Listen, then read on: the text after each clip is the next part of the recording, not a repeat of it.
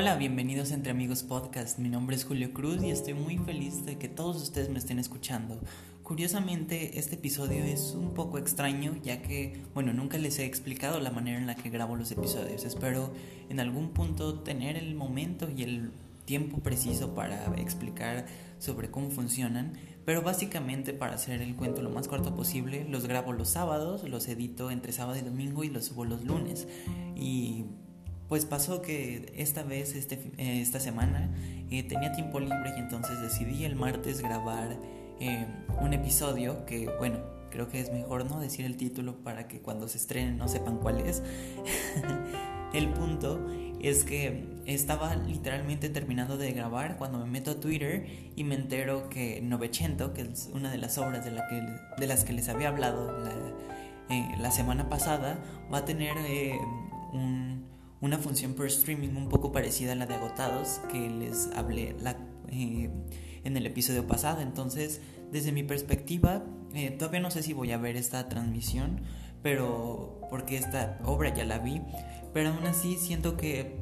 eh, a las personas que me estuvieron mandando mensajes que les había interesado agotados y que cómo la podían ver, pues entonces me gustaría ahora sí avisarles con una semana de anticipación, ya que para cuando estén escuchando esto todavía va a haber tiempo para que ustedes puedan comprar los boletos, ya que eh, 900 se va a poder ver el día 25 de julio a las 7 pm horario del, eh, el horario del centro. Sí, es horario del centro, sería el horario que hay en Ciudad de México. Entonces, pues espero que les guste este episodio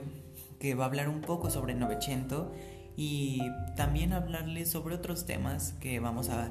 ir profundizando un poco, como lo es la serie Modern Love, que es una serie que ya lleva un poco de tiempo en Amazon Prime, pero que en estos momentos me he estado dando tiempo para ver estas series que tal vez se quedan un poco rezagadas al final y pues me gustó mucho, entonces pues quédense para hablar sobre eh, Modern Love y Novecento.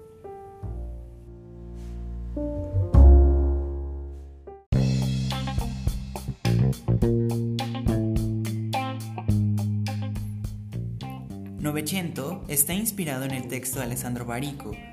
dirigido por Mauricio García Lozano y producido por Tercera Llamada Teatro. Nos presenta un crudo monólogo que habla sobre la forma en la que la vida de Novecento, el mejor pianista del mundo, se desenvolvió arriba de un barco y los miedos de este mismo al bajar, teniendo una temporada desde octubre hasta diciembre del año pasado en el Teatro Milán en Ciudad de México sorprendiendo a todo el mundo por la increíble actuación de Ben Ibarra.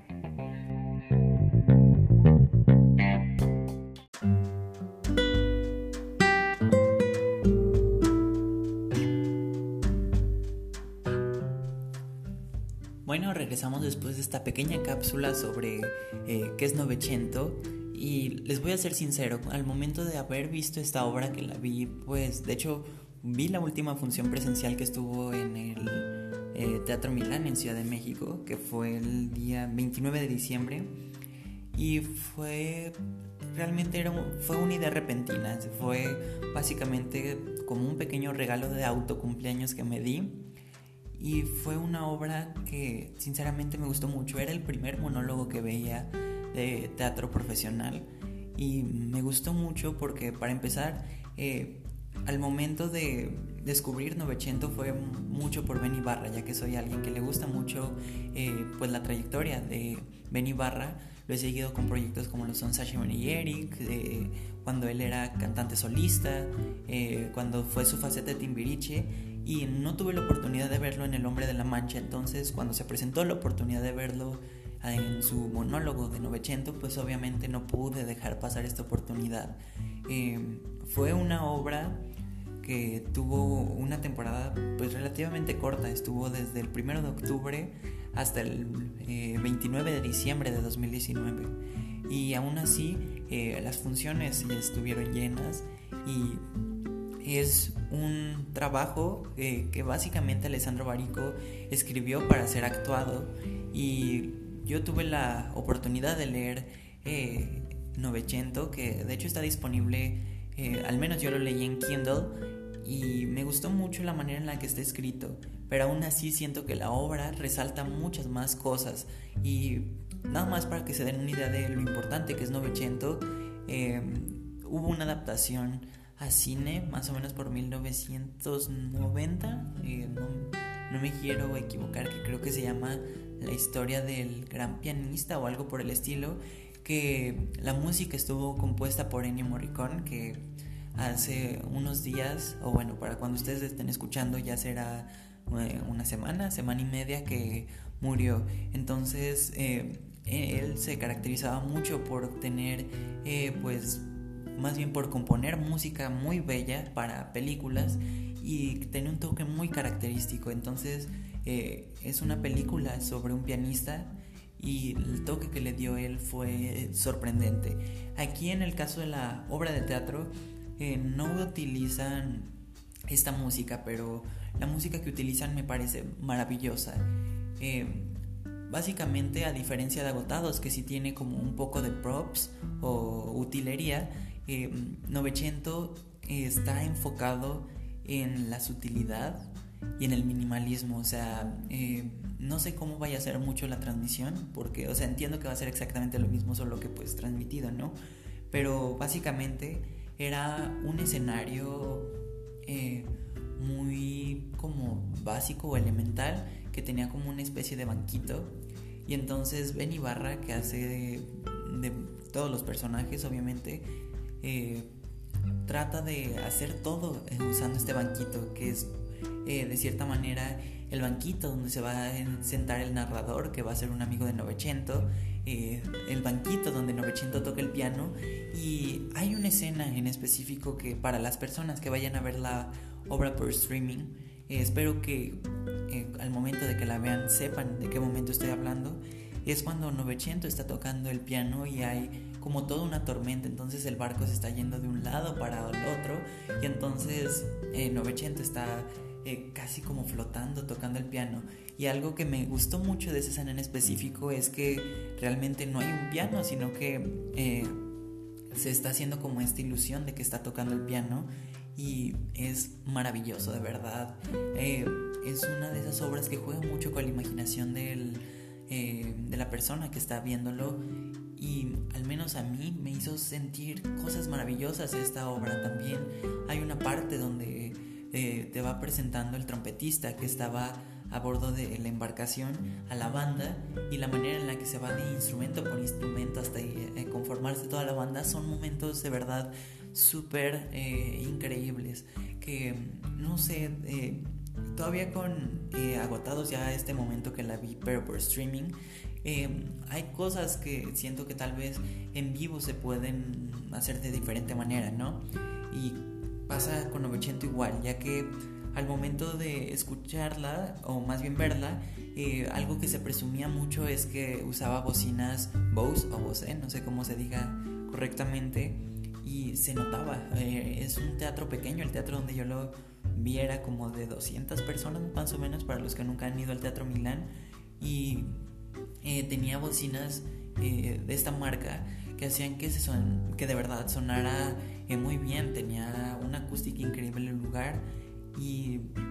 eh, siento que tal vez esto no se puede trasladar muy bien al formato de streaming, pero aún así es una historia que nos habla de cierta manera sobre estas decisiones difíciles que a veces eh, uno debe de tomar. Eh, Novecento, sin hacer muchos spoilers, eh, esto es algo que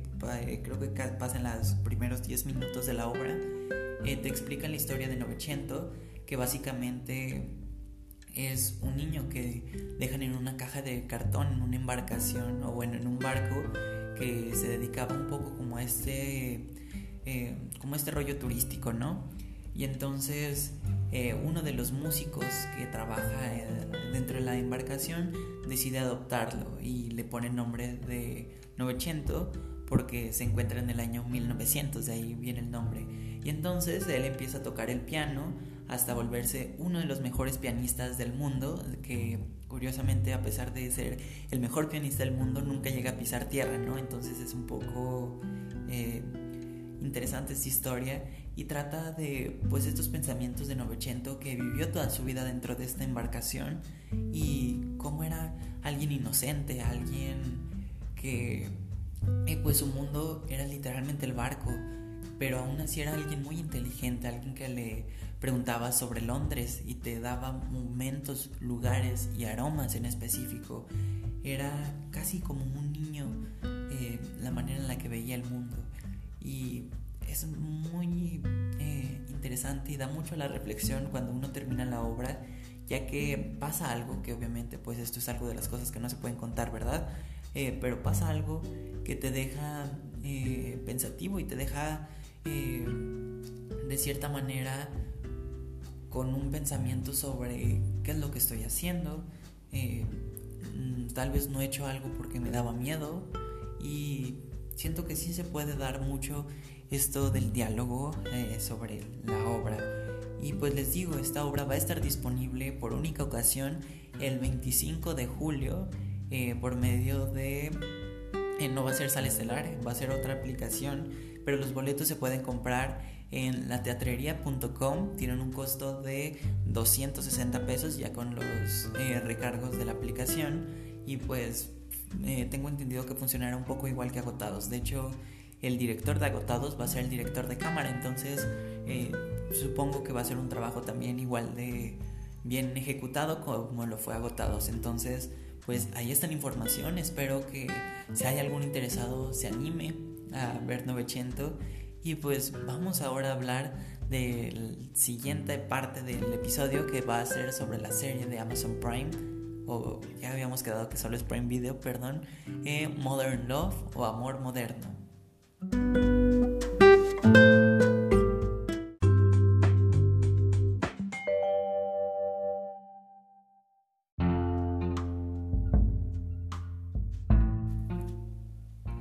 Y como les comenté al principio, este fin de semana estuve viendo una serie original de Prime Video llamado Modern Love, que realmente no me había enterado de que había salido esta serie, a no ser porque, bueno, eh, me he fijado que también mucha gente todavía no tiene Prime Video y eh, algo que sí, no sé si ponerlo en contra o a favor, ya que, por ejemplo, en este caso fue a favor, es que eh, la aplicación de Prime Video sí cuenta con anuncios, pero son anuncios internos, o sea, no te vas a topar con anuncios de marcas, sino más bien cuando vas a ver una película o bueno, vas a ver contenido dentro de la plataforma, eh, te aparece como un pequeño trailer de 20, 30 minutos de una producción original de la plataforma. Y a mi gusto no me parece que es algo malo, ya que eh, cuando abrí eh, Amazon Prime y me salió este trailer de Modern Love y entonces fue así como descubrí esta serie que ya al investigar me di cuenta que había salido a finales de octubre del año pasado, que es eh, básicamente una serie que habla un poco de ocho historias reales tomadas de columnas de The New York Times. Y son pues pequeñas historias de media hora aproximadamente que te hablan como de una pequeña historia de amor hacia alguien eh, con esta temática moderna de, eh, por ejemplo, el primer episodio te habla de una chica eh, que se embaraza, que acababa de llegar a Nueva York, se embaraza y cómo su mejor amigo se vuelve el portero de su edificio y cómo se hace una bonita amistad con él en torno a lo que es su embarazo. Y así se va de historia por historia contándonos un poco cómo este, esta historia de amor que no precisamente se refiere a un amor de pareja, puede ser un amor de cualquier forma, eh, desde las eh, diferentes perspectivas que tiene un poco la modernidad, ¿no? O sea, en este caso el primer episodio es un poco como de este ser un, poco eh, mujer independiente, teniendo hijos y también llega un poquito a los temas LGBT y de esta manera se va cada episodio tomando eh, pues esta como ideología. Y les digo, son ocho historias que están basadas eh, de forma real en algo que se escribió para The New York Times. Y eh, algo que me llamó mucho la atención es el elenco, ya que hay un episodio protagonizado por Anne Hathaway, que pues todo el mundo conoce porque es la ganadora del Oscar por haber hecho a Fantino en Los Miserables, o también por haber hecho El Diario de las Princesas, eh, también está Dev Patel, que es un artista que no es muy conocido, pero al menos yo nada más lo he visto en una película que no me acuerdo muy bien su nombre. Eh, también está Tina Fey, que es la mente eh, detrás de Mean Girls, tanto en la película de Lindsay Lohan como en la adaptación de Broadway y la adaptación musical que se está haciendo. también está Andrew Scott y Chris Milone, que es la actriz que hace justo este papel del que les hablaba en el primer episodio de Modern Love. Y es una serie de verdad muy tierna que se pasa como agua, ya que son poquitos episodios de media hora cada uno. Y entonces, em, pues a lo largo de estas ocho historias te van dejando,